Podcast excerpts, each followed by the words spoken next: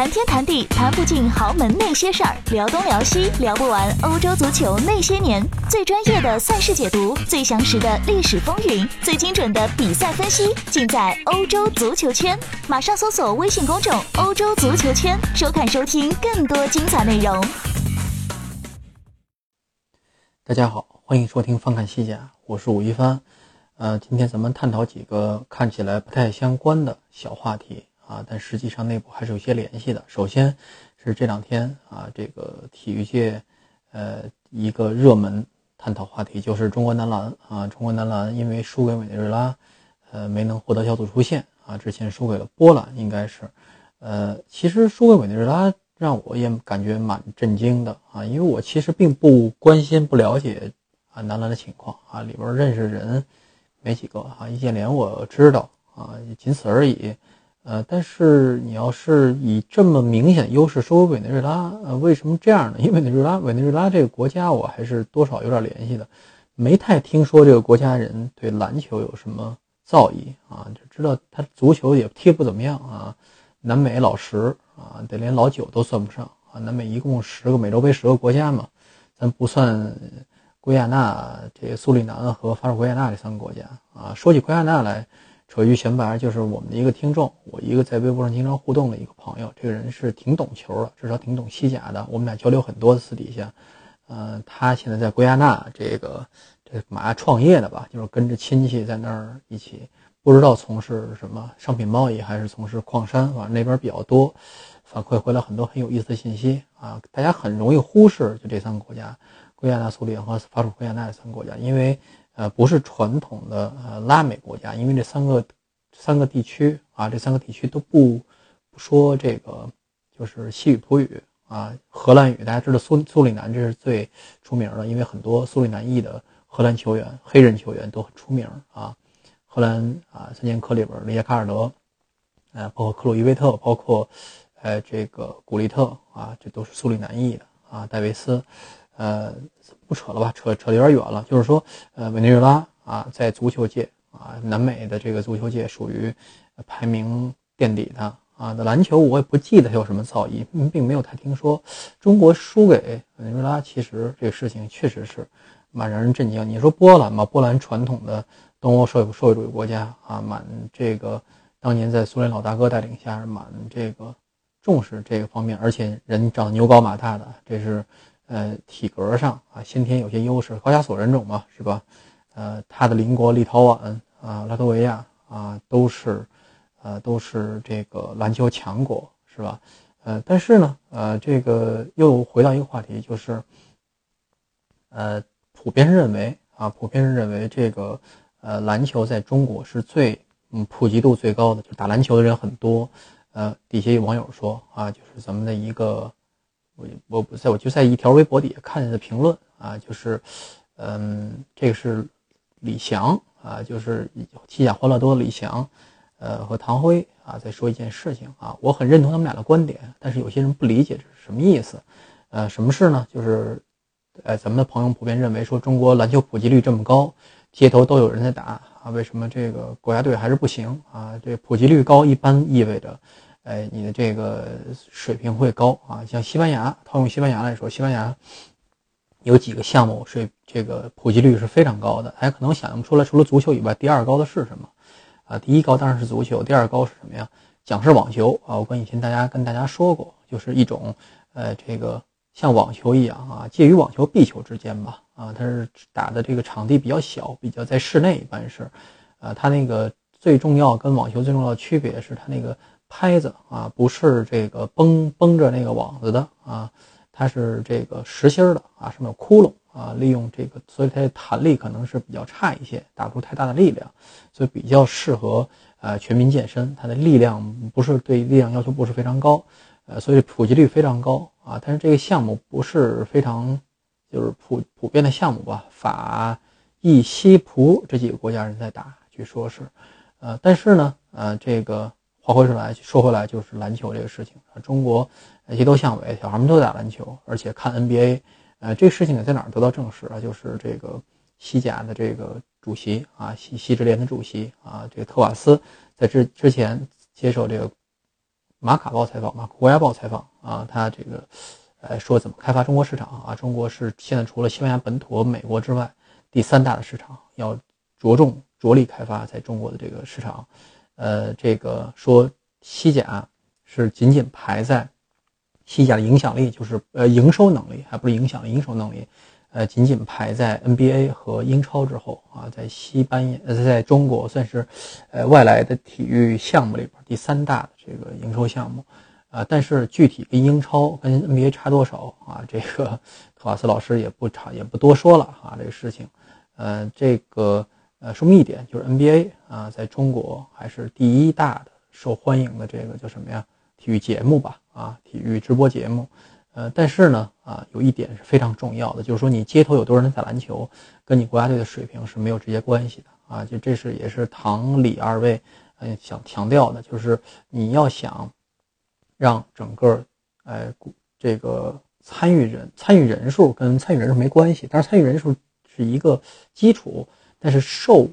到正规训练啊，有专门教练，有非常活跃的俱乐部，呃，这个。呃，俱乐部组织啊，有非常健全的联赛机制，所有接受、所有在参与这项运动人都能够受到呃这个专业培训啊，这个才是基础。也许你比如说，呃，你的国家只有像乌拉圭三百万人口，大家现在开玩笑，天天在说，呃，把这个。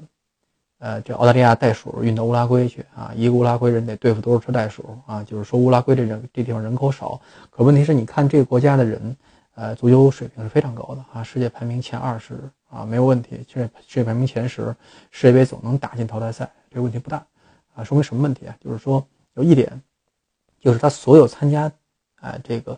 呃足参与足球运动这项运动这项小孩儿啊，像这个青年人。啊，都能够得到高水平的训练啊，系统系系统训练，能够得到正确的指导，能够往一个高水平的方向来发展和成长，而不取决于什么呀？我街头有多少人在踢球啊？跟这个，呃，没有必然关系啊。就像说是我们遍地都是，呃，狗食馆啊，跟我们这个国宴水平高低啊，没有特别直接的关系啊。你毕竟说是。啊，不能像这个报菜名啊，不报菜名切讲究啊，这是段这个相声啊，你不能把这个呃炒肝啊、卤煮火烧端到国宴上，这不太合适啊，不能把这个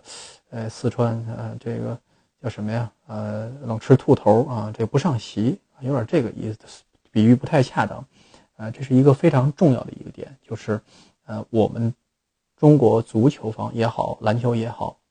参与人数众多，但实际上。呃，受到这基础还是太差了啊，这是其中一点啊。第二个，咱们来说说什么呢？西班牙国家队啊，刚刚结束了对罗马尼亚的比赛，非常惊险的啊，取得了一场比赛的胜利，二比一。呃，这也是啊，罗伯特·莫雷诺在正式被任命为主教练之后，啊，打的第一场比赛啊。实际上，他之前监工那几场比赛，说是有路易斯·里克的这个远程指导，实际上大家也看到了啊，路易斯·里克。啊，这个忙于家事啊，这家事他现在已经曝光了，知道是什么事情。他的女儿，呃，早夭啊，夭折了啊，这个九岁啊，这个呃，他也非常感谢媒体之前啊，在这个五六个月间啊，替他保密啊，这一件非常重要的事情，一个尊重啊，个人的一个态度。呃，但是呢，罗德莫雷诺现在面临很大的问题啊，什么样的问题呢？实际上，路易斯·里克留下的这个摊子并不是一个啊成品。他跟这个洛佩特吉从呃德尔波斯克手里接过这个接过的这个国家队，以或者甚至可以说，就是路易斯·里克从洛佩特吉手里接过国家队都不太一样啊。实际上，路易斯·里克在卸任之前还是不断的啊，他这个在任的这个呃十个月时间，不断的在呃这个试验新的人和新的打法。但是到现在，罗伯特·莫雷诺啊拿到手里，这国家队成型了吗？没有，完全没有成型。为什么这么说？就是说，你可以看到有几个人是不能动的啊，萨乌尔啊，呃，这个水平是肯定可以，可以肯定的啊。他现在是西班牙呃球员里啊标价最高的球员，那不光标价最高的中场，也是最标价最高的球员啊，七千多万欧元，啊，没有比他更高的了啊。这个呃，你可能说转会有转会费的这些人啊，科帕呀，你像这个。谁谁谁吧，反正是可能是挺高的，但是啊，实际上现在这个有水分身价啊，比如说像阿莫斯啊、卡瓦哈尔啊、呃这尤迪阿鲁啊，包括这三个门将啊，现在基本上是位置是比较固定的，但是其他人一些关键的位置。啊，比如说后腰人选啊，比如说另外一个中后卫人选，比如说中锋人选，哎呀，时时都在换啊。今天可能是莫拉塔，明天可能罗德里戈啊。罗德里戈现在是比较得得势得宠的，但问题是他的状态实在是很难保证啊。另外一个就是其他任何位置其实都没有固定。卢森里克一共啊，当时征召了四十多个人吧，就是所有进入过这个比就是征召名单的啊，四十多人也排出两套阵容来了。所以这四十多人里面，你要精简出。至少精简到二十人啊，才能确保一个阵容稳定性。然后在这这二十里才能找出十个来才能踢啊，当真正主力。因为大家已经习惯了过去从零八年到啊这个啊一四年之间一个真的是很铁打的这么一个东西，你都甚至知道下面该换谁了啊。比如说啊伊涅斯塔下法布雷加斯上，伊涅斯塔下，比如说席尔瓦上，哎呀这个。比利亚下谁上，嗯，基本上都能知道猜的套路，但是现在你完全不知道是一个什么套路，而且有一个很大的问题，关键位置啊，我还是老老生常谈啊，关键位置它还是有非常大的缺失啊，就比如谁呢？嗯，比如这一场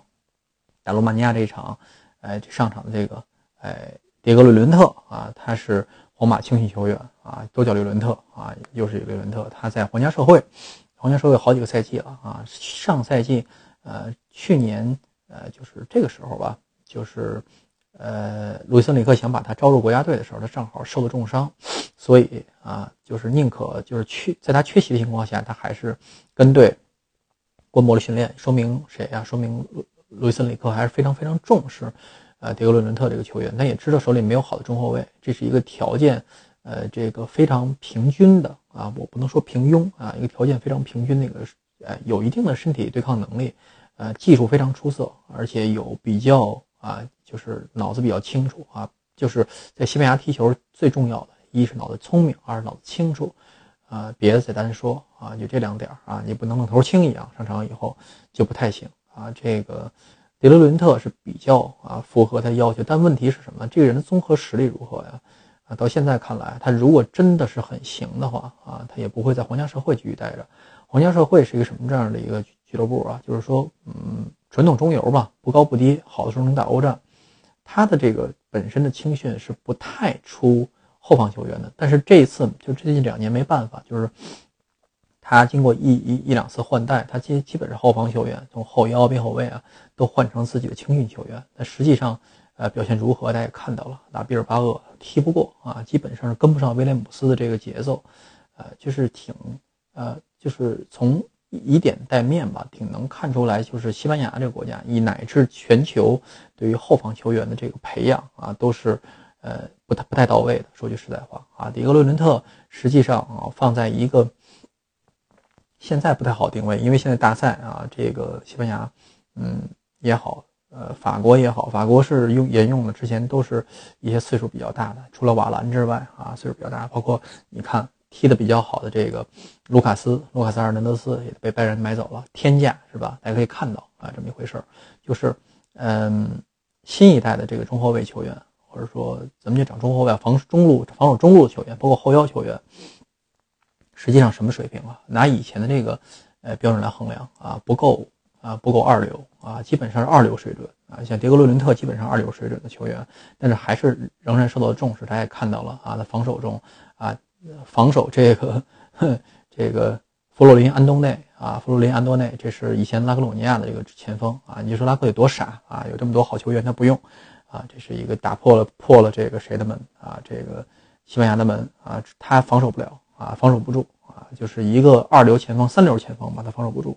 啊。包括后来啊，在最后几分钟罗马尼亚发动攻势的时候啊，他吃了红牌下去了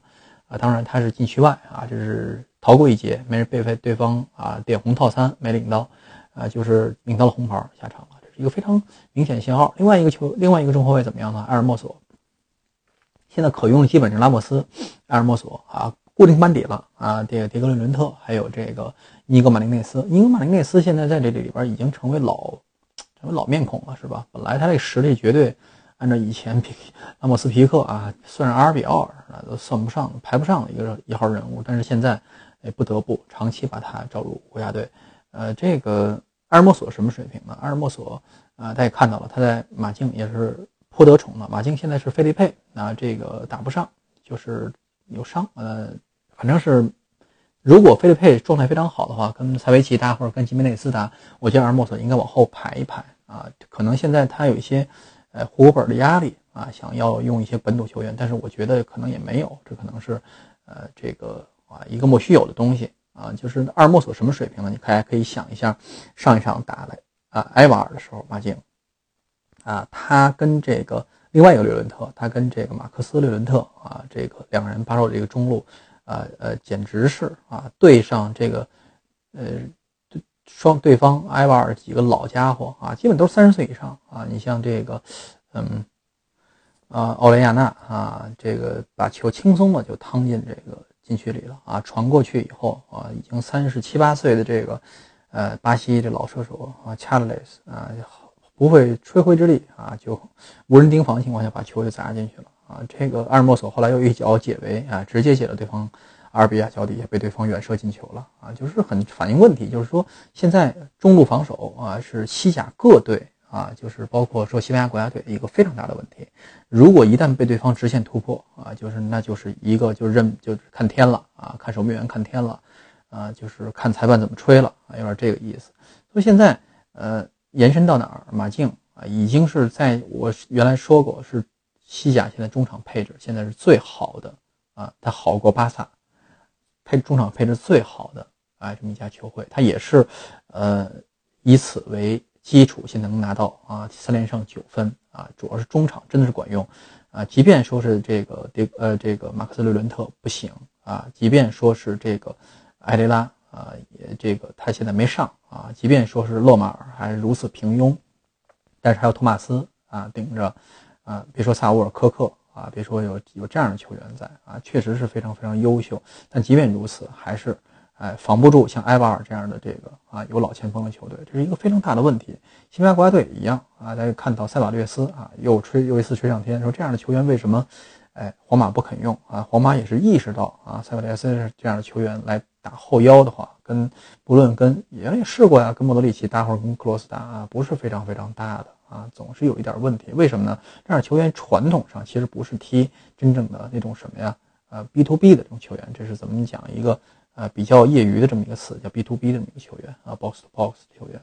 他不是这样的球员啊，他也不是啊，传统上他是一个什么呀？就有点突偏中前卫啊，他是有一个呃需要往球向前意识的，你让他参与防守的话，他的那个他的这个。什么呀？就是套路就比较简单了啊，就是能啊战术犯规，战术犯规，不能战术犯规的话，跟对方跟队友协防，他单兵作战能力如何在防守上啊？基本等于没有。呃，罗德里其实在这方面已经很不强了，但是还是被瓜迪奥拉认为是布斯克茨的啊。这个布斯克茨在呃这个巅峰时代啊，刚出道这一年，确实单兵作战能力是非常非常强的。大家不要想小看他，他防守能力是非常强的。虽然后来啊这个。这回追速度跟大爷遛鸟似的，是基本上是追不上啊。但是，呃，单兵作战能力、拦截能、盯人能力是非常非常强的啊。制空啊都是非常非常强的，呃，所以啊，咱又拐到哪儿呢？马克罗卡啊，这是一直被拜仁追逐啊，被拜仁球迷讨论啊，应该引进这样一个球员啊。这个大家看的是什么数据啊？哈，威胁球、直塞威胁制造的威胁啊，这是一个非常就是有意思的统计了啊，就是。就是直直塞制造的威胁这个次数仅次于梅西啊，这是我在论坛里看到的啊，这个西甲第二啊。但是这个数据有什么意义呢？没有意义。就是你制造威胁，实际上能创造多少进球啊？没什么意义。这个西班牙人已经是一个很能利用直塞来这个破门的这个球队了啊。博尔哈啊，这个和吴磊，你像这个梅伦多，这反越能力、反越位能力非常非常强。但实际上呢，啊后腰啊，你要到。一个能够直塞的一个位置，说明什么呀？啊，说明丢位置了啊，你回不去了啊，你的身后就等于就全是空当了啊，一样道理啊，就是这个，呃，马克罗卡在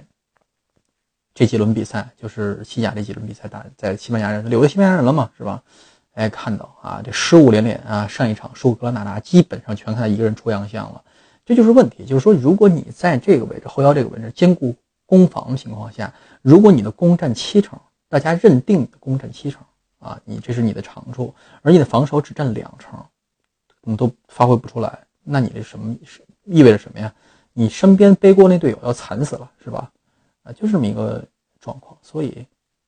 大家不要偏听偏信，不要听信战术专家所说这这那那这些东西啊。现在足球这个大的这个趋势就是这样，好吧？本期方看西讲就到这里，谢谢大家，咱们下期再见。